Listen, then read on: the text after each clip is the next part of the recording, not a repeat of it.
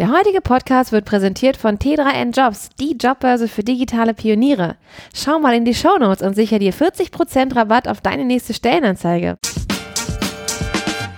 T3N Podcast, das wöchentliche Update für digitale Pioniere.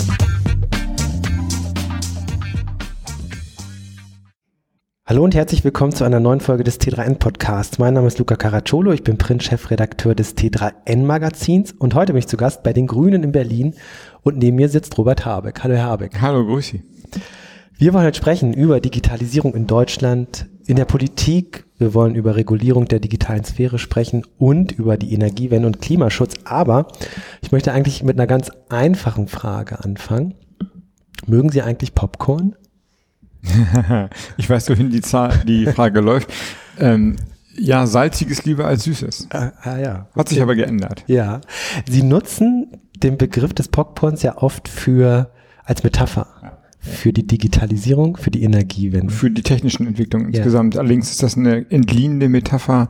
Ein Zukunftsforscher namens Thomsen, ich glaube Sven mit Vornamen, ich bin mir aber nicht ganz sicher, hat das mal in einem Vortrag, ähm, den ich hörte, benutzt und ich habe es einfach ähm, kopiert, ja. würde ich sagen, und das ihn bestimmt. Können Sie das nochmal erklären? Was hat Popcorn mit Digitalisierung zu tun? Ja, die These war, dass ähm, technische Entwicklungen exponentiell verlaufen und nicht linear. Und dass wir aber, die Politik, die Gesellschaft im Grunde immer linear denken. Heißt also, wenn wir Popcorn machen und einen Topf auf die Herdplatte stellen und da Öl reinpacken und dann ein paar Körner reinwerfen, dann machen wir die Herdplatte an und dann warten wir, und dann warten wir, dann warten wir, dann passiert eine Minute lang nichts und dann gibt es die eine Sorte Menschen, die sagen, das wird alles gar nichts mehr, runter mit dem Topf, das wird nie fertig. Das sind die Vergangenheitsorientierten, die daran zweifeln, dass überhaupt was passiert. Dann diejenigen, die weiter warten, sehen, dass es dann nach einer nach 30 Sekunden fängt es an zu poppen und ähm, rechnen dann hoch und sagen, guck, jetzt haben wir anderthalb Minuten gewartet, 15 Popcorn-Körner, wenn wir jetzt äh, 15 Stunden warten, dann ist der Topf voll. So agiert häufig die politische Erwartungshaltung. Und nach, eigentlich geht's ganz anders. Zehn Sekunden später macht es Wumm und der ganze Topf ist voll, weil sich halt eine, ähm, eine größere Geschwindigkeit auf einmal darstellt und die Hitze dann einfach angekommen ist in den Körnern. Und dann ist die technische Entwicklung fertig. Und äh, man kann das rückverfolgen, beispielsweise auf die Energiewende. Permanent wurden die Annahmen über den Wirkungsgrad, über die Preisentwicklung der erneuerbaren Energien haben sich als falsch erwiesen. Immer hat man die technische Leistungsfähigkeit unterschätzt. Bei der E-Mobilitätsfrage 2011 hat Frau Merkel gesagt, eine Million E-Mobile Ende des Jahrzehnts. Hier heute haben wir 60, 70.000. Hat man offensichtlich das überschätzt. Das ist sozusagen die Popcorn-Erwartung. Das wird nie was werden oder jetzt ist die Erwartung, jetzt, jetzt wird nie was werden, aber dass der Tipping Point schon war und dass die technische Entwicklung vielleicht nicht 2020, aber vielleicht dann 22 oder 23 möglicherweise eine explosionsartige Entwicklung der E-Mobilität ähm, hervorruft, das ist damit überhaupt noch nicht gesagt. Also Politik denkt linear und deswegen gibt es so ein, so ein Gap, so ein Auseinanderfallen aus sowohl der Regulatorik wie aber auch des Unterschätzens der technischen Möglichkeiten. Und das gilt natürlich allemal für die digitale Welt. Das Smartphone, das wir jetzt alle haben, oder auch ähm, die Leistungsfähigkeit von Speichern, das ist, ähm, das sind gute Beispiele dafür. Mhm. Ja, also die Älteren werden sich noch an Disketten erinnern, ich noch, das waren meine ersten Speichermedien. Das war natürlich lächerlich, da passte noch nicht mal eine Hausarbeit damals in der Uni drauf und heute kannst du auf kleinen Sticks oder auf Handys, ähm, ja, ich weiß nicht, ganze Fotoalben und Filme rumtragen und das war überhaupt nicht vorhersehbar mhm. in der Welt von 2004 oder 5 und heute ist es Standard und wir wissen halt nicht, was in den nächsten Jahren passiert, aber die Politik agiert quasi analog. Also sie ist, sie wird quasi überrollt von der technischen Entwicklung. Ja, so, so muss man es sagen mit Blick auf die Digitalisierung. Ähm, klar gibt es Regeln, Mechanismen und Netzwerkdurchsuchungsgesetze und ähm, alle möglichen Formen von Versuche, die technische Regulierung nachzuziehen, aber immer nachlaufend. Also, dass mhm. man sozusagen einen gestalterischen Anspruch hat, was man damit machen kann, wohin die Reise geht, das scheint eine Gesellschaft und vielleicht auch die Politik zu überfordern, was sicherlich ein Teil des demokratischen Verdrusses ist, den wir derzeit erleben. Wie kommen wir denn da wieder hin? Also Sie haben äh, mal geschrieben einen Blog-Eintrag, ich glaube es war Anfang des Jahre, äh, Jahres, radikal ist das neue realistisch und Sie zitieren Hegel, ja, als hm. jemand, der als Alternative zur Allmählichkeit, also in Bezug auf die Politik, die, hm. die Politik der kleinen Schritte, einen Sprung beschreibt, um da rauszukommen. Wie, wie lernen wir denn wieder zu springen? Ja, also das ist natürlich eine Spielerei, wo kann man in der Politik schon mal Hegels logische Untersuchung zitieren, aber es ist ganz interessant, dass er als, als Bild ganz interessant, so ähnlich wie das Popcorn machen, dass er gesagt hat, ähm, es gibt bestimmte Entwicklungen, die laufen nicht quantitativ ab, sondern die laufen auf einmal qualitativ ab und er nimmt das Frieren von Wasser. Also die Temperatur senkt sich von meinetwegen 20 Grad auf 0 Grad und aber es, das Frieren passiert nicht in der Allmählichkeit der Temperaturabsinkung, sondern plötzlich ist das Wasser gefroren. Und das beschreibt er mit einem Sprung. Und, und das ähm, ist jedenfalls als Gedankenfigur, meine ich, die richtige. So entstehen Revolutionen und so entstehen auf einmal ganz andere Milieus und wir glaube ich, wenn wir uns abarbeiten an dem, was wir bisher getan haben, dann verkennen wir die Möglichkeiten, was Neues zu erfinden. Heißt also, wenn Politik darüber nachdenkt, wie sie die immer schnellere technische Entwicklung ähm, auf Augenhöhe begleiten kann, vielleicht regulieren oder kontrollieren kann, dann muss sie über neue Formate nachdenken. Ähm, ein, eins mit ein Format, und das ist sehr offen formuliert, ich behaupte überhaupt nicht, dass es der Weisheit letzter Schluss ist, mit dem wir ein bisschen arbeiten jetzt im Rahmen unseres grünen Prozesses, unseres Grundsatzprogrammes, sind solche Art äh, Schöffengremien. Also man holt einfach eine Handvoll quasi zufällig ausgewählter Bürgerinnen und Bürger zusammen und bittet sie, bestimmte Fragen zu bewerten. Das hat, das sind keine Experten, also keine hochwissenschaftlich ausgebildeten Fachleute. Es sind auch keine Politiker. Aber wenn man die richtigen Fragen ihnen stellt, dann, das zeigt die Erfahrung, haben ihre Antworten eine hohe gesellschaftliche Legitimität. Also, man kann nicht die Frage stellen, ähm, keine Ahnung, wie gerecht soll eine Gesellschaft sein, das überfordert so eine Gruppe. Aber wenn man sagt, wie hoch soll der Mindestlohn sein und man gibt so ein paar Daten rein, was sind die Durchschnittseinkünfte, wie viel braucht man zum Leben, dann kommt dann irgendeine Zahl bei raus, die in der Regel ziemlich gut auf dem äh, gesellschaftlichen Akzeptanzmeridian liegt. Und so könnte man das sicherlich bei einigen digitalen Regulierungsfragen klären. Lassen Sie sich, inwiefern lassen Sie sich dann von diesen Urteilen leiten? Ja, wir probieren gerade aus, wie das gehen kann. Wir haben ja, wir, wir schreiben gerade ein neues Grundsatzprogramm. Das ist jetzt erstmal eine parteiinterne Arbeit, aber wir begreifen das quasi als kleines Experimentierlabor auch für gesellschaftliche Fragen. Und was natürlich nicht geht, ist, dass Exp solche Schöffengruppen, also quasi willkürliche, willkürlich gefragte Menschen Grundpositionen in Frage stellen. Also wenn die jetzt sagen würden, Atomenergie ist die super Sache, dann würden wir nicht sagen, ach so vielen Dank dafür, wir haben uns getäuscht.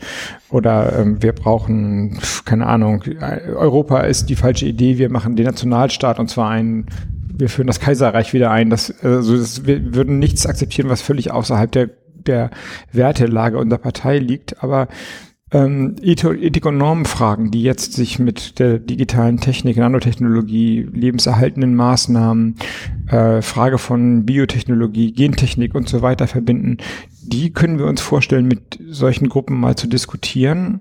Und wir wissen nicht genau, was dabei rauskommt. Das ist ein Versuch, aber vielleicht ist die, ist der Prozess die Antwort auf Ihre Frage. Es geht vielleicht weniger darum, jetzt schwarz-weiß Antworten zu geben, sondern eine Prozessgestaltung zu machen und zu sagen, wir schaffen einfach verschiedene Institutionen, die permanent mitlaufend ethische und normative Fragen beantworten, bedenken und damit Empfehlungscharakter haben, die dann die Politik umsetzen kann.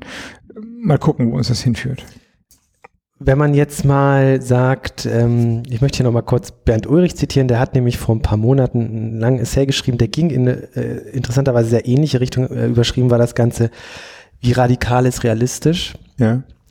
Und er hat geschrieben, es gibt zurzeit nur eine einzige Partei, deren Radikalität symmetrisch ist zur Radikalität der Herausforderung unserer Zeit. Äh, und das ist die AfD. Unglücklicherweise bietet sie keine Lösung an, sondern nur Regression und Aggression. Zitat Ende. Ähm, wir haben jetzt schon drüber gesprochen, aber äh, Sie experimentieren im Bereich des Prozesses sozusagen, aber wie, die Frage bleibt ja trotzdem, wie bekommt man das in den politischen Prozess rein? Ja. Diese Radikalität. Ja, sicherlich nicht mit den Antworten des Rechtspopulismus, die im Grunde ja eine reine Verneinung sind. Das kann man sagen, man kann logisch konsistent die Position aufbauen, wenn wir ähm, die Probleme nicht, wir stecken den Kopf in den Sand und dann sehen wir die Probleme nicht mehr und dann reden wir uns ein, die Probleme oder die Herausforderungen sind weg.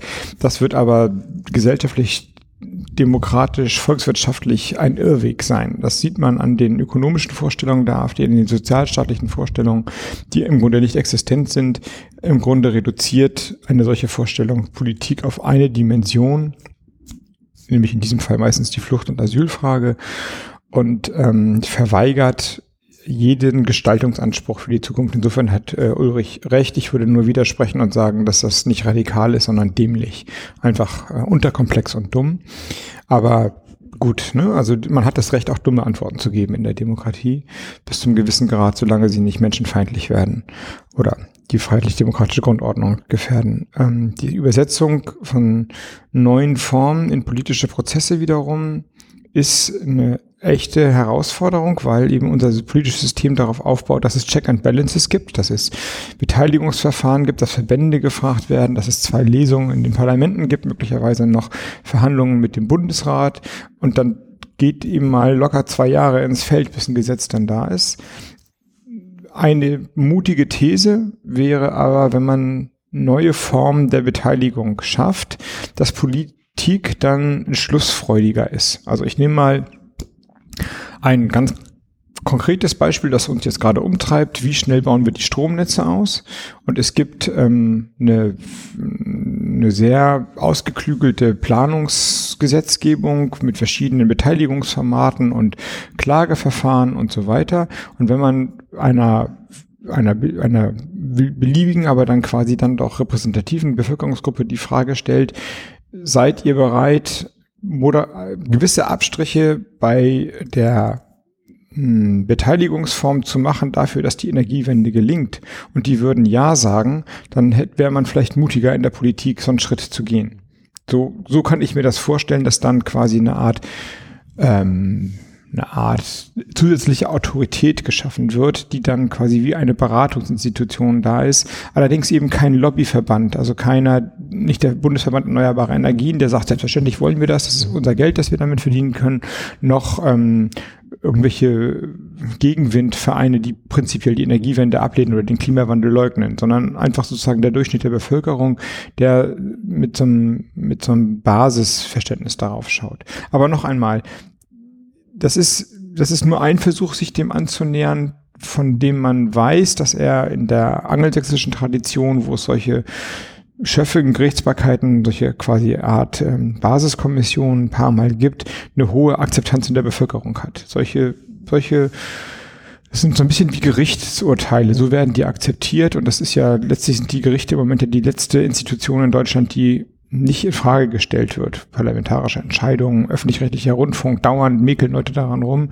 Aber wenn Gerichte das äh, ein Urteil sprechen, das hat ja eine hohe Glaubwürdigkeit noch. Und da könnte man eine Art ein neues Forum schaffen vielleicht.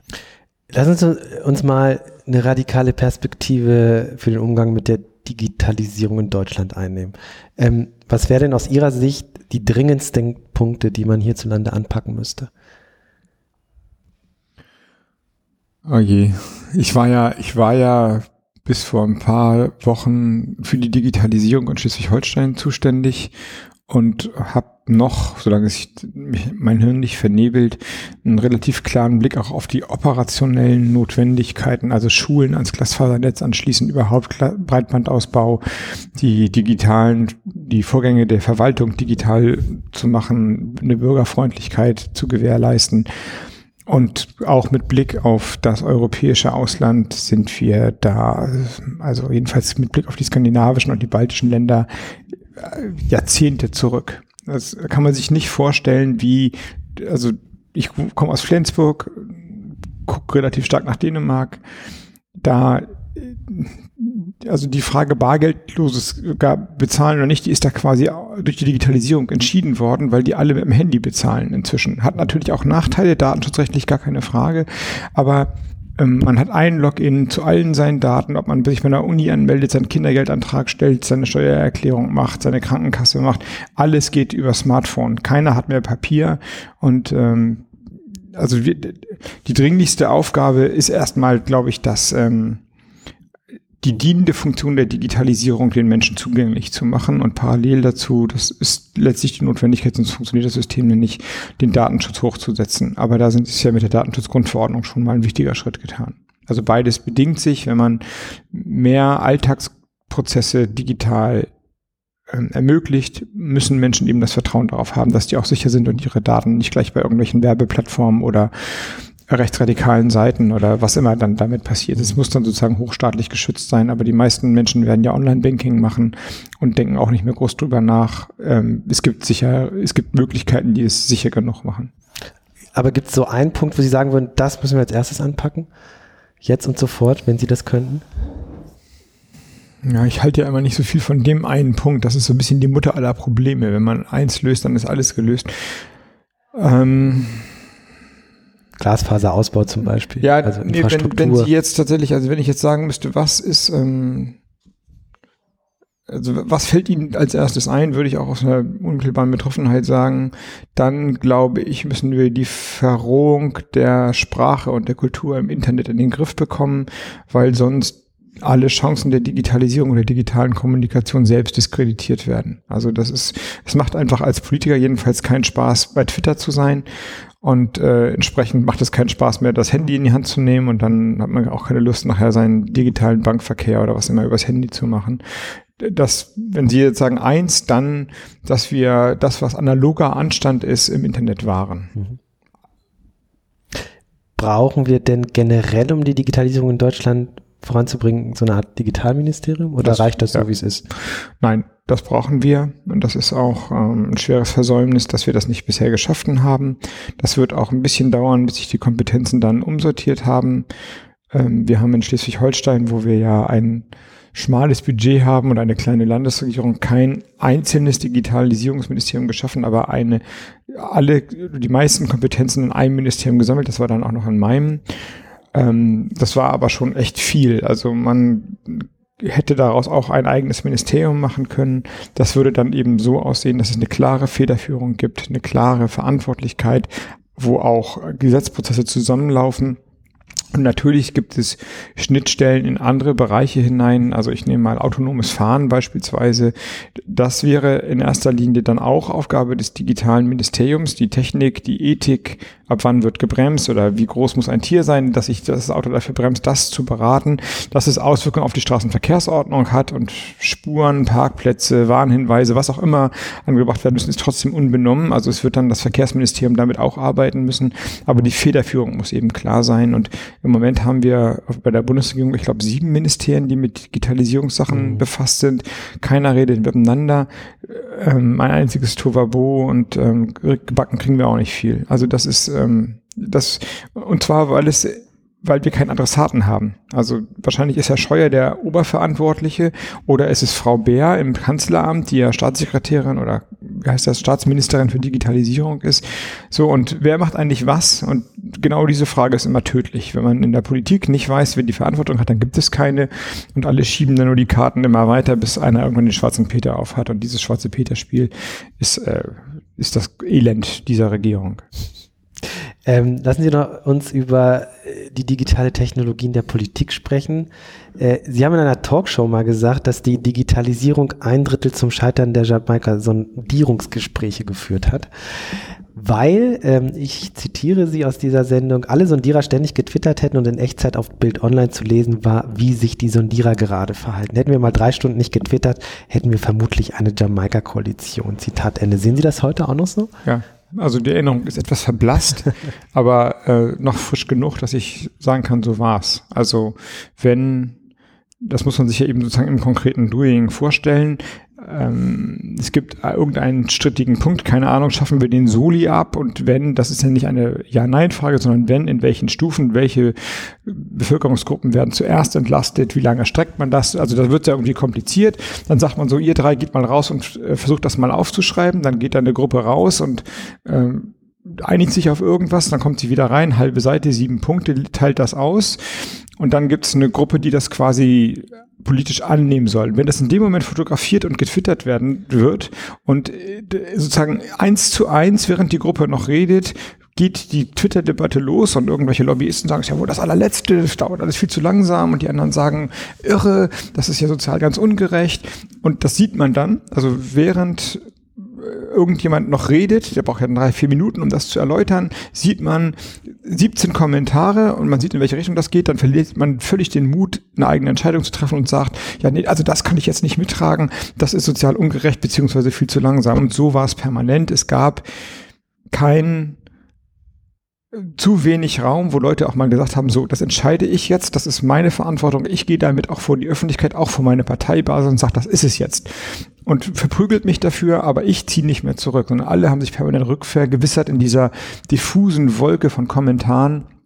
Und das ist, äh, das, das ist eben ein Teil dessen, dass es nicht zum Abschluss gekommen ist. Und ähm, inwiefern können digitale Technologien denn politische Prozesse trotzdem erneuern, indem sie zum Beispiel transparenter machen oder Beteiligungsmöglichkeiten schaffen. Ja, das können sie. Also das digital, die Digitalisierung oder wie jede technische Entwicklung ist ja nicht gut oder schlecht an sich, sondern einfach eine sind Möglichkeiten und es liegt an uns, was wir daraus machen und wenn die Sondierer so doof waren, ihre Papiere zu twittern, ja, dann das liegt ja erstmal noch nicht an Twitter, sondern das liegt an den Sondierern, die das gemacht haben. Mhm. Wir hätten unser Handys auch, hätten auch sagen können, solange wir hier reden, reden wir miteinander, wir packen unsere Handys alle in so einen Schuhkarton und danach gibt's sie wieder. Hätten wir auch machen können. Das liegt ja, die Handys sind auch nicht gut oder böse, sondern das sind einfach nur Handys. Und insofern ist die Digitalisierung auch geeignet oder sind die digitalen Tools geeignet, breitere Partizipation zu ermöglichen. Also wir haben das kleines Beispiel an der Sommerzeitumfrage der Europäischen Kommission gesehen. Ähm, natürlich sind ähm, Blog-Einträge und Facebook-Posts auch eine Form der direkten Kommunikation. Die meisten Menschen, die mich anschreiben, äh, wissen, dass ich das lese. Nicht immer schaffe ich es zu antworten, aber das sind sagen, unmittelbare, sehr schnelle ähm, Formen des Austausches. Und klar kann man auch ähm, über, also richtig über, über organisierte Beteiligungsformate mehr Menschen in die Verantwortung nehmen. Auch da verweise ich nicht, weil wir so toll sind, aber einfach, weil ich das präsenter habe, auf das, was wir in der Partei gerade machen. Wir haben lange schon unsere Parteitagsanträge online, so dass die Parteimitglieder an den Anträgen online arbeiten können. Das haben wir jetzt aber nochmal erweitert und eine Beteiligungsplattform eingeführt, wo ähm, ja, wo auch Ideen abgestimmt werden können, wo man Vorschläge machen kann und sagen kann, dazu möchte ich gerne mal eine Stellungnahme des Bundesvorstandes und wenn es genug Unterstützer gibt, dann werden wir uns damit befassen können. Also wie eine Art Bürgerbegehren oder so etwas. Also eigentlich sind der Fantasie da keine Grenzen gesetzt. Und natürlich gibt es auf in jeder Form der von der Nachbarschaftshilfe bis zu Kommunen die Möglichkeit, quasi Börsen zu schaffen. Also ne, vielleicht braucht man in einem Mietshaus nicht mehr alle eine Bohrmaschine auf dem Balkon liegen haben oder im Keller liegen haben, reicht halt einer oder eine und dann sagt man, ich brauche eine Bohrmaschine und dann sagt man, der hol sie dir doch ab, ich wohne im dritten Stock, mhm. zweite Tür links. Dafür kriegst du dann irgendwie meinen Pürierstab oder was, wenn du ihn brauchst. Das ist ja eine Art Share-Ökonomie, Teilökonomie. Also, dass die Internetwelt unsere Welt verändert, die analoge Welt verändert, ist ja offensichtlich und da ist eben auch vieles Großartige dabei. Sie sprechen so Netzwerke wie nebenan.de zum Beispiel an, die ja ziemlich erfolgreich mittlerweile agieren. Ja, oder einfach äh, Facebook-Gruppen, die ja. es dann gibt oder so etwas, ja, genau. Ja, ja. Oder Verabredungen, ähm, ne, Zettelkasten früher an der Uni mit Verbörsen. Das kann man ja heute digital machen, entweder professionell auf den entsprechenden Seiten oder einfach indem man ähm, quasi in den Raum reinruft oder so. Und so wird sicherlich auch beim Verkehr kann man das klar sehen, die Zukunft sein, dass Leute also da würde ich jetzt mal wetten, dass nur noch diejenigen, die es glauben, als Statussymbol zu brauchen, in zehn Jahren ein eigenes Auto haben. So hier, das ist mein SUV, schön gestreichelt, gut, gut lackiert. Und die allermeisten Menschen, die nur bequem von A nach B kommen werden, werden ihre Daten miteinander kombinieren und dann fahren halt irgendwelche Autos rum abgedatete Taxis oder autonome, autonome Autos, die einen einsammeln und zwar entlang der Routen, wo die Leute stehen. Das wird sicherlich so kommen. Und klar, die Daten, der Datenschutz ist immer eine offene Flanke, aber erstmal kann es das Leben auch sehr viel leichter machen. Und die Frage, wie viel Alkohol am Steuer oder Cannabis am Steuer, die hat sich dann erledigt. Also im Rücksitz kannst du halt auch betrunken sein. Äh, lassen Sie uns mal über die Plattformökonomie sprechen, insbesondere Facebook. In den vergangenen Monaten wurde viel diskutiert über die Regulierung, Steuerungsfunktion der Politik in Bezug auf soziale Medien. Sie haben von der Verrohung der Sprache als mit wichtigsten ähm, Punkt oder den wichtigsten Punkt angesprochen, was man angehen müsste. Ähm, wie haben Sie denn diesen ganzen Facebook-Skandal in Anführungsstrichen der letzten Monate wahrgenommen? Ja, für mich ist Facebook kein Pla keine Plattform. Ich weiß nicht, ob ich jetzt für alle Grünen rede. Ich kann das jetzt nur sozusagen aus meiner aus meiner Analyse herausnehmen. Ich glaube, damit machen sie sich zu einfach, sondern das ist deren Policy, das weiß ich wohl. Sie leiten quasi nur weiter und was die Menschen machen, ist deren Bier. Aber ich glaube, es gibt eine Verantwortung für die Inhalte, die dort publiziert werden. Und zwar eine politische Verantwortung wie auch eine juristische Verantwortung, wenn wir über Urheberrechte reden. Und das gilt genauso für YouTube und für Google und so weiter und so fort. Das heißt, schon allein dieser Plattformgedanke, der sicherlich seinen anarchistischen Charme in den Anfängen hatte, entspricht heute meiner Ansicht nach nicht mehr der Wirklichkeit. Und entsprechend sind die, ähm, machen sich, also wie soll ich das sagen, ich glaube, dass Facebook erkannt hat, dass sie was ändern müssen. Wir hatten gerade eine Klausur, wo auch die Deutschlandbevollmächtigte von Facebook war und sie hat vergleichsweise glaubhaft dargestellt und mit Zahlen einigermaßen belegt, was sie tun, um ähm, ja, beleidigende, rassistische, sexistische Aktivitäten bei Facebook zu untersagen.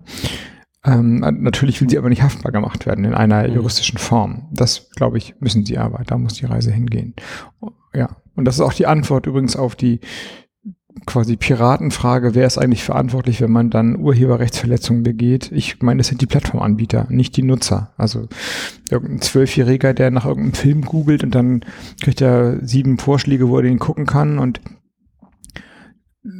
ein paar sind hinter einer Bezahlsperre, beziehungsweise bei Netflix oder Maxdome und einer ist dann frei, dann kann man natürlich drauf kommen, dass das vielleicht nicht ganz so mhm. koscher ist, aber wenn dann drei Wochen später die Abmahnung von Warner Brothers kommt und sagt, du musst 800 Euro, 1000 Euro bezahlen, weil du da drei Minuten Flucht der Karibik gesehen hast, mhm. das ist ja völlig unverhältnismäßig. Also es sind die Plattformen, die man erwischen muss. Und diejenigen, die sich nicht an die Regeln halten, müssen dann im Zweifelsfall auch gelöscht werden. Wobei Sie gerade gesagt haben, Facebook ist für Sie keine Plattform. Ja, die Anbieter, die Provider. Aber sie ja. dürfen, also Plattform im, im, als Gegenbegriff zu Veröffentlichungsformaten ja. oder so etwas. Ja. Mhm. Also äh, Facebook ist für mich eher wie ein, ein Marktplatz, sozusagen, der auch Gebühren nimmt oder vielleicht wie eine Anzeigenzeitung ähm, in der analogen Welt, die auch eine, ein VISDP hat, auch eine Verantwortung hat. Und wenn man die ne, diese Umsonstzeitung, die wir früher immer in die Küche gekriegt haben, wenn da seitenweise Nazi-Anzeigen gewesen wären, hätte man gesagt, wie, wie, könnt ihr das denn abdrucken? Und hätten die gesagt, ja, äh, wissen wir auch nicht, hätten wir gesagt, ihr spinnt wohl. Mhm. So kommt ihr uns hier nicht weg. Und so, glaube ich, haben die die Verantwortung, Facebook, ähm, also ich glaube, sie versuchen dieser harten, diesem harten Verständnis zu entgehen, indem sie jetzt auf einer Policy-Ebene versuchen nachzusteuern. So habe ich das verstanden. Also sie wollen sozusagen sich, sie haben das Problem schon erkannt, aber eben nicht so weitgehend, wie ich es eben gesagt habe. Glauben Sie denn, dass Facebook die Demokratie gefährdet?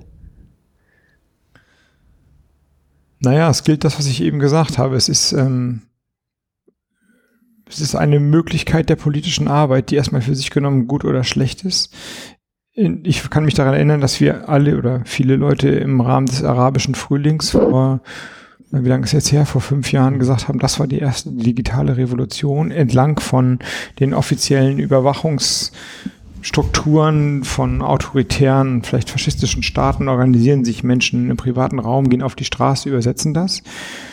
Ähm, ich glaube, die Naivität des Anfangs ist inzwischen einer großen Skepsis gewichen.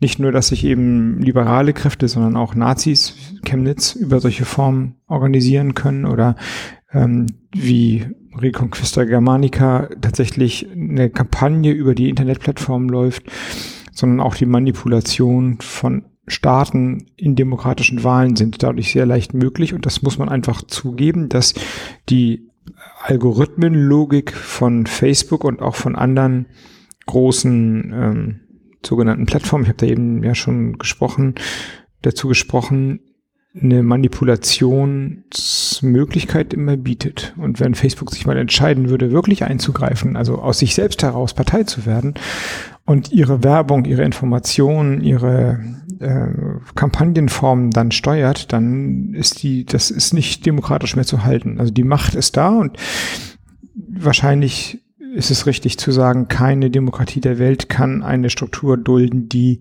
größer ist und mehr Einfluss hat als die Demokratie selbst. Deswegen meine ich auch, und da sind wir der Meinung, dass die ganz großen digitalen Konzerne durchs Kartellrecht anders gehandhabt und entflochten werden müssen. Also konkret Facebook, WhatsApp wieder wegnehmen oder. Das würden Sie, dafür würden Sie plädieren? Also Facebook ja, zerschlagen? dafür würde ich, ja, was heißt zerschlagen? Aber naja, gut, die, WhatsApp die, die, wegnehmen, die Fusionen, die gemacht wurden, wieder rückgängig machen. Ja, dafür würde ich plädieren. Und dass sie nicht Instagram noch auch? mehr Daten haben. Instagram auch?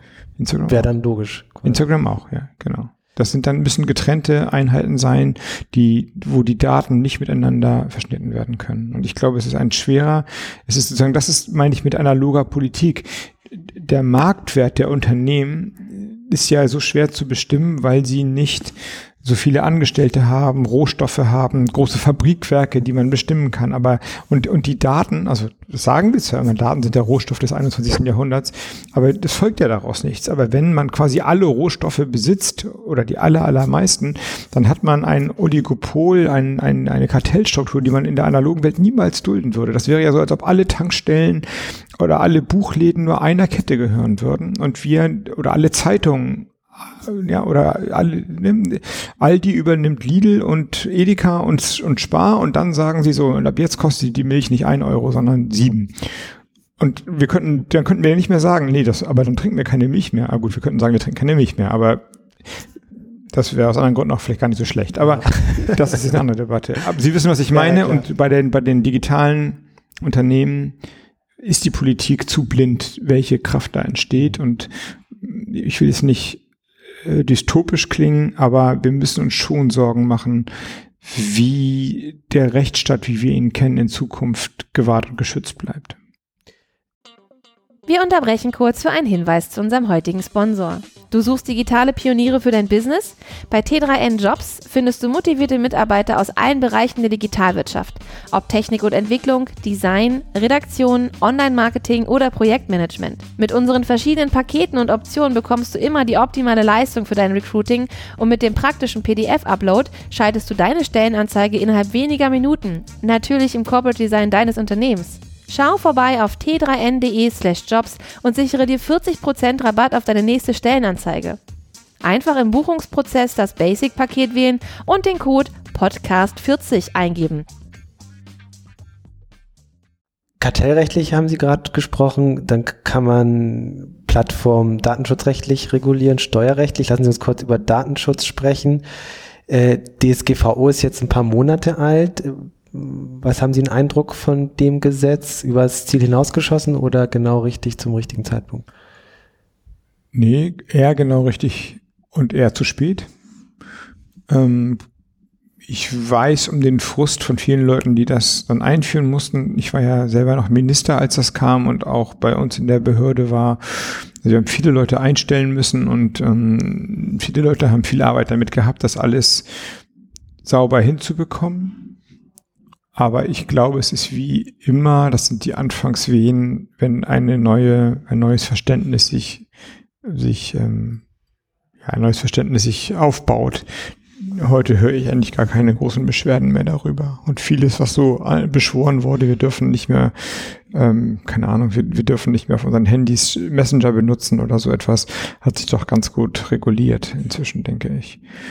Ähm, steuerrechtlich, aktuell wird gestritten über eine Digitalsteuer. Was ist Ihre Position dazu? Finde ich richtig. Ich weiß um die Probleme und ich kenne die Argumente vor allem, die dann sagen, wenn wir das gedacht ist ja daran, eine Steuer auf den Umsatz zu erheben. Also nicht auf den Gewinn und nicht auf den Standort bezogen, sondern Europa nimmt erstmal den digitalen Konzernen, drei Prozent ist ja eine Rede, weg, weil irgendwas wird schon übrig bleiben, von denen sonst würden die das Geschäft ja nicht machen. Und äh, da sie ganz gut darin sind, die Gelder zu verstecken und zu verschieben, greift man eben beim Umsatz ein. Das ist eine andere Steuersystematik, die in Konkurrenz und auch in, in äh, wie soll ich sagen, in einer in gewisse Neiddebatte mit anderen Steuermethoden, den Ländersteuern maßgeblich, aber auch den nationalen Steuern aufkommen lässt. Und wenn es eine bessere Steuer, Besteuerungsmöglichkeit gibt, die ohne Schlupfloch funktioniert, dann eine bessere Sache würde ich halt immer nehmen.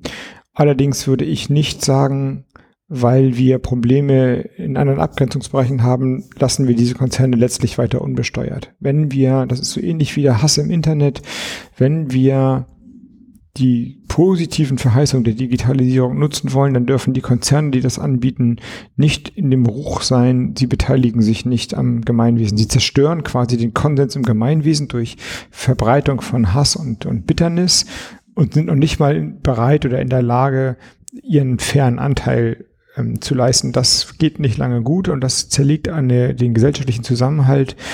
Und ähm, ja, wenn man nicht will, dass Reichsbürger sich davon stehlen und sagen, das ist nicht unser Staat, sondern darauf besteht, dass sie sich daran beteiligen, dann muss man auch darauf bestehen, dass die Wirtschaftsunternehmen, die noch viel mehr Geld verdienen, sich ebenfalls daran beteiligen und bis zum Beweis des Gegenteils gibt es bis jetzt keine bessere Idee. Also lange Rede, kurzer Sinn, ich finde das richtig und ich erwarte von der Bundesregierung Unterstützung für Günter Oettingers Vorstoß. Lassen Sie uns über ein bisschen nach vorne blicken. Zukunft der Arbeit, die Digitalisierung, wir haben über Plattformen gesprochen, ähm, verändert ja auch völlig die Wertschöpfung. Also mit immer weniger Mitarbeitern werden immer höhere Gewinne erzielt. Ähm, also was ich sagen will, Wachstum schafft längst nicht mehr Arbeit. Das ist diese, diese lang gehegte Binsenweisheit, drei Prozent Wirtschaftswachstum äh, bringt äh, neue Arbeitsplätze. Ähm, wie gehen wir denn mit dieser Verschiebung der Wertschöpfung um? Reicht es zu warten und zu glauben? Ja, ich denke, dass ähm, schon neue Arbeit entstehen wird. Da muss man sich ein bisschen entscheiden, welches Menschenbild man vertritt. Einige werden sagen, der Mensch ist faul und träge und wenn die Maschinen unsere Arbeit machen, dann werden wir alle faul in der Sonne liegen und was immer. Das ist aber nicht, das glaube ich nicht und ich würde viele Belege und Geschichten anführen, dass Menschen sich betätigen wollen. Die Definition von Arbeit, die wir haben, ist ja auch keine in Stein gemeißelte, sondern sinnvolle Tätigkeit kann man sowohl weiter wie enger definieren als Arbeit, die ja letztlich im Moment ist Arbeit lohnabhängige Arbeitsverhältnisse. Und alles, was nicht bezahlt wird, gilt als Ehrenamt, grob gesprochen, und alles, was ähm, noch, noch nicht bezahlt wird, aber möglicherweise zu ähm, zu etwas kommt, gilt als künstlerische Tätigkeit. Und das ist ja überhaupt nicht gesetzt, dass diese enge Definition von Arbeit, also lohnabhängige Arbeit, die einzige ist, die wir ähm, erhalten müssen oder die, die wir verteidigen müssen. Das war wahrscheinlich auch ehrlicherweise nie sozialdemokratische Idee, jedes Arbeitsverhältnis zu verteidigen, sondern halt einen fairen Ausgleich der erwirtschafteten Gewinne hinzubekommen und Menschen zu ermöglichen, ähm, bestimmte Arbeitsformen auch nicht zu tun. Und das ist aber ein bisschen in Vergessenheit geraten. Also glaube ich, dass wir einem Wandel, wahrscheinlich einem Extremwandel der Arbeitswelt gegenüberstehen, aber nicht dem Verlust von Tätigkeit, in dem Sinne auch von Arbeit. Man kann das vielleicht ein bisschen vergleichen mit der Landwirtschaft. Vor 150 Jahren haben 90 Prozent der Menschen in der Landwirtschaft gearbeitet. Hätte man denen gesagt, in 150 Jahren sind es noch anderthalb Prozent, aber wir haben fast Vollbeschäftigung, hätten alle gesagt, das geht nicht. Wie soll das denn gehen? All die Millionen Menschen, was wollen die denn alles machen? Ja, und heute haben wir einen riesen Dienstleistungssektor und ähm, die Produktivität in der Landwirtschaft hat sich anders entwickelt mit immer weniger Menschen und immer größerer Technik und einem größeren Einsatz. So ungefähr, glaube ich, wird es wiederkommen.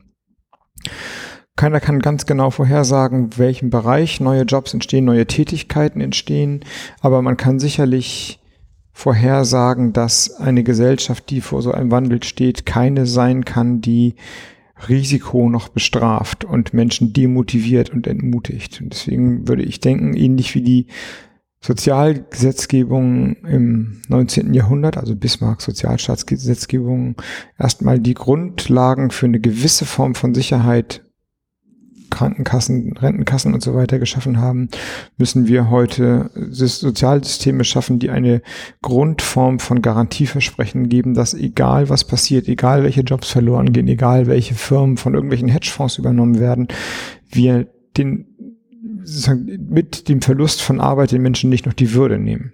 So, das ist natürlich stark geprägt von Grundeinkommensmodellen, Brauchen wir ein bedingungsloses Grundeinkommen? Ja, wenn Sie mir sagen, welches, sage ich ob wir es brauchen. Das ist genau so ein Schlagwort wie, ist der Mensch gut oder schlecht? Es gibt, keine Ahnung, 50, 60 verschiedene Modelle und die einen fangen bei 300 Euro an und die anderen sind bei 2500 Euro und die einen wollen 100 Prozent Mehrwertsteuer, die anderen wollen das über eine höhere Einkommens- oder Vermögensbesteuerung lösen. Also das muss man sich schon sehr genau angucken. Ähm, aber wir brauchen kein Sozialsystem, das den Gerhard Schröder-Satz, es gibt kein Recht auf Faulheit quasi erhebt. Also der Einzelne ist für sein Glück alleine verantwortlich, sondern wir brauchen ein Solidarsystem, das zwar nicht allen Reichtum oder Wohlstand sichert, aber jedenfalls ein Basisnetz und auch eine bürokratiearme Auszahlung sichert, die, äh, die ein stabiles Netz von, von ein stabiles Netz gibt, Würde lässt und keine Demütigung vornimmt. Ja, also es geht in der Grundeinkommensähnliche Modelle hin. Äh, Sie haben mal gesagt, dass Sie für eine Finanztransaktionssteuer sind. Ja, wer ist dagegen? Also den möchte ich um gerne das mal sehen. zu äh, finanzieren. Ja, die wird, also die ist sowieso überfällig. Das kann man ja auch keinem Menschen erzählen, dass wir Arbeit besteuern, aber Kapitalvermögen zu schwach besteuern und Kapitalverdienste. Warum soll denn, warum soll denn Arbeit sanktioniert werden, während Kapitalgewinne freigestellt sind? Also das, da möchte ich gerne mal einsehen, der in irgendeiner Talkshow das verteidigt, außer irgendwelchen Arbeitgeberverbände. Nö, ja, noch nicht mal, glaube ich, sondern eher so diese Sekundengewinn äh, Brooker oder so mhm. etwas. Aber also das ist, ich glaube, das ist ähm, eine Minderheitenmeinung. Das kann man gar nicht gewinnen. Nur stellt sich eben wieder die Frage, warum Politik nicht agiert. Das ist. Warum also agiert sie in dem Fall nicht? Was glauben Sie?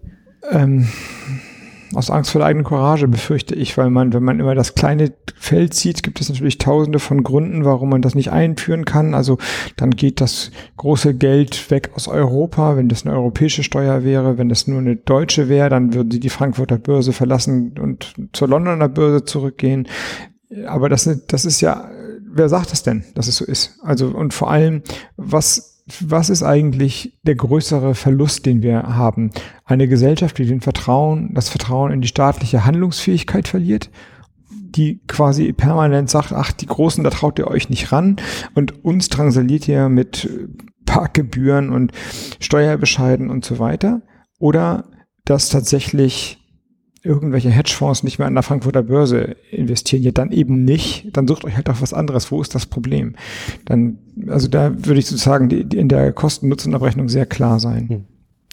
Lassen Sie uns abschließend über Energiewende und Klimawandel in Bezug auf Digitalisierung sprechen. Sie haben mal gesagt, Energiewende und Klimaschutz sind ohne Digitalisierung nicht mehr zu denken. Ja. Was meinten Sie damit konkret?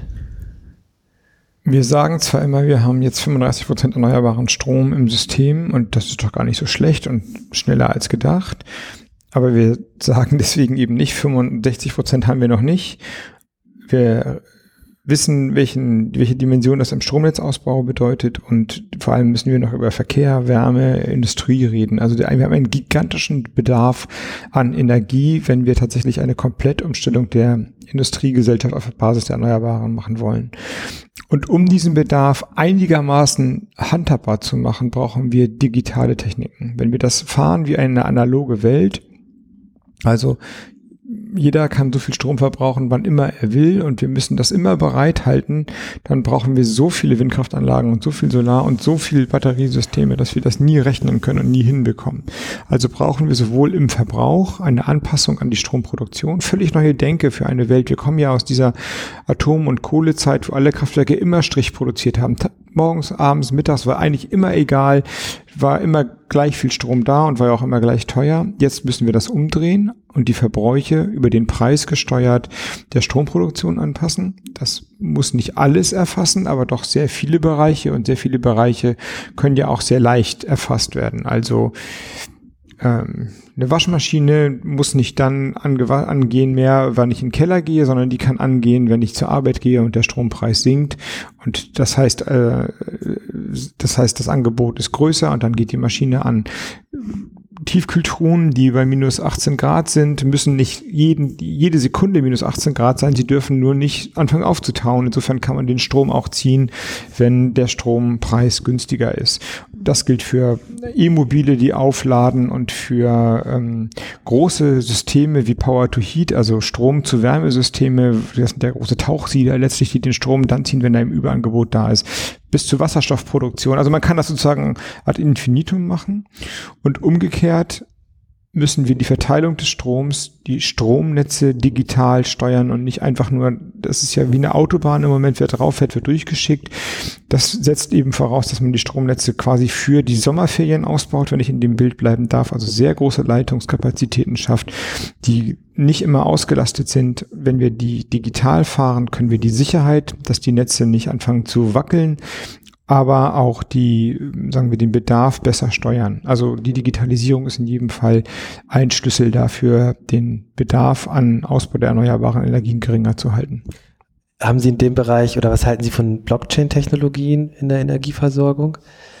Ja, das ist der Weg, meine ich, ähm, gerade im Stromnetzbereich. Also da habe ich mich ein bisschen intensiver damit beschäftigt, zu einer anderen Form von Sicherheit zu kommen. Also man kann sich ja vorstellen, auch mit Blick auf die Digitalisierung, wenn, stellen Sie sich vor, wir haben Blackout in Europa oder in Deutschland, das, das zerstört alles. Das Vertrauen in die Infrastruktur, in die Politik, in die erneuerbaren Energien, in die Digitalisierung und die Angreifbarkeit oder die äh, Vulnerabilität nimmt ja zu. Ähm, im Moment wird darauf so geantwortet im Stromnetzbereich, dass man die Leitung quasi doppelt baut. Man nennt das N-1-Sicherheit, also 0-1. Es gibt quasi immer noch eine zusätzliche Fahrbahn, wie, eine, wie ein zusätzlicher Standstreifen auf der Autobahn bei teilweise überlasteten und teilweise unterlasteten Leitungen. Und diese N-1-Sicherheit braucht man vielleicht in der Perspektive nicht, wenn man das digital steuern kann. Da braucht man aber eine Sicherheit. Und ich glaube, dass Blockchain die schaffen kann, dass man in kleineren Einheiten in der Summe dieses Sicherheits, die Sicherheitsgarantie, die wir brauchen, versuchen kann herzustellen. Gleichzeitig brauchen oder verbrauchen diese ganzen di digitale Technologien auch Ressourcen. Also ich habe ja. äh, neulich ein Beispiel aus dem Buchmarkt gelesen. Es, äh, es kommen E-Books dazu, aber es werden nicht weniger gedruckte Bücher verkauft. Also schaffen wir da sozusagen einen Zusatz an Ressourcenverbrauch. Brauchen wir so eine Art ähm, Ökobilanz der Digitalisierung? Also vermutlich, man nennt das ja Rebound-Effekt, dass die Effektivitätsgewinne an der einen Seite durch andere Verbräuche wieder aufgefressen werden. Ähm, vermutlich boah, sollte man durch strengere Regularien eine Art Top-Runner-System einführen. Ich selbst. Was heißt das? Was ja, das heißt, dass immer die besten Standards die, die höchsten Standards den, best, die, den Normalstandard definieren. Also ne, bei Kühlschränken kennen wir das ja, dass immer diese, A, das früher war das eine A bis, keine Ahnung, E-Labelung, dann waren alle Geräte A und dann haben irgendwelche Leute angefangen A+, A plus und dann ist A++ und A+++ zu machen. Und aber auf den Kühlschränken aufkleben ist immer noch D und E und C drauf. Das brauchen wir nicht mehr, sondern wir reden jetzt nur noch über, also das, das alte A++ ist jetzt das neue A. Und das ist, und keiner darf mehr C und D sein. Das brauchen wir einfach gar nicht mehr.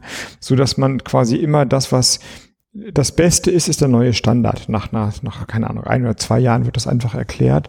Und das kann man dann sicherlich für den Kobalt- und Wolframverbrauch in Handys und Batteriesystemen und äh, E-Mobilen und so weiter auch durchdeklinieren, dass man da, was jetzt den Ressourcenverbrauch angeht, zu einer Art Recyclingwirtschaft kommt. Finde ich richtig und da kann sich auch die Politik ordnend mehr, zu, mehr zutrauen, dass man den Rebound-Effekt, also die neuen Techniken und die ökonomischen Gewinne, die man vielleicht dadurch erzielt, durch Verbotspolitiken auf anderer Seite macht das, finde ich, im Kulturbereich einen abwegigen Gedanken. Also Leuten zu sagen, jetzt ihr dürft nicht mehr als zwei Bücher pro Monat kaufen oder so etwas, das verstößt gegen alles, was ich an humanistischer Restbildung in mir trage. Ähm, war jetzt so ein Beispiel mit den Büchern. Ja, ja. Bei anderen Techniken, glaube ich, geht es leichter. Also Verbot der Glühbirne, was war das für eine Debatte? Ich kann mich an FDP-Politikerinnen, die erinnern, erinnern, die gesagt haben, Freiheit bedeutet das Recht auf Glühbirne. Okay, das ist natürlich auch eine dürftige Definition von Freiheit, ist aber auch durch. Ne? Keiner jammert mehr der Glühbirne hinterher und jetzt wird die Halogenleuchte verboten. Wird man, das wird man wahrscheinlich klaglos akzeptieren. Also dass bestimmte äh, verschwenderische Formen, die dann einfach überwunden sind, nicht mehr zugelassen werden, aus dem Verkehr genommen werden, das finde ich wiederum richtig. Das war Robert Habeck im T3N Podcast. Vielen Dank fürs Gespräch. Gerne.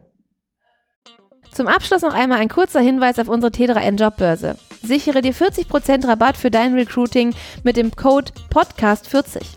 Einfach unter t3n.de slash jobs eine Stellenanzeige Basic schalten, den Code Podcast40 eingeben und 40% sparen.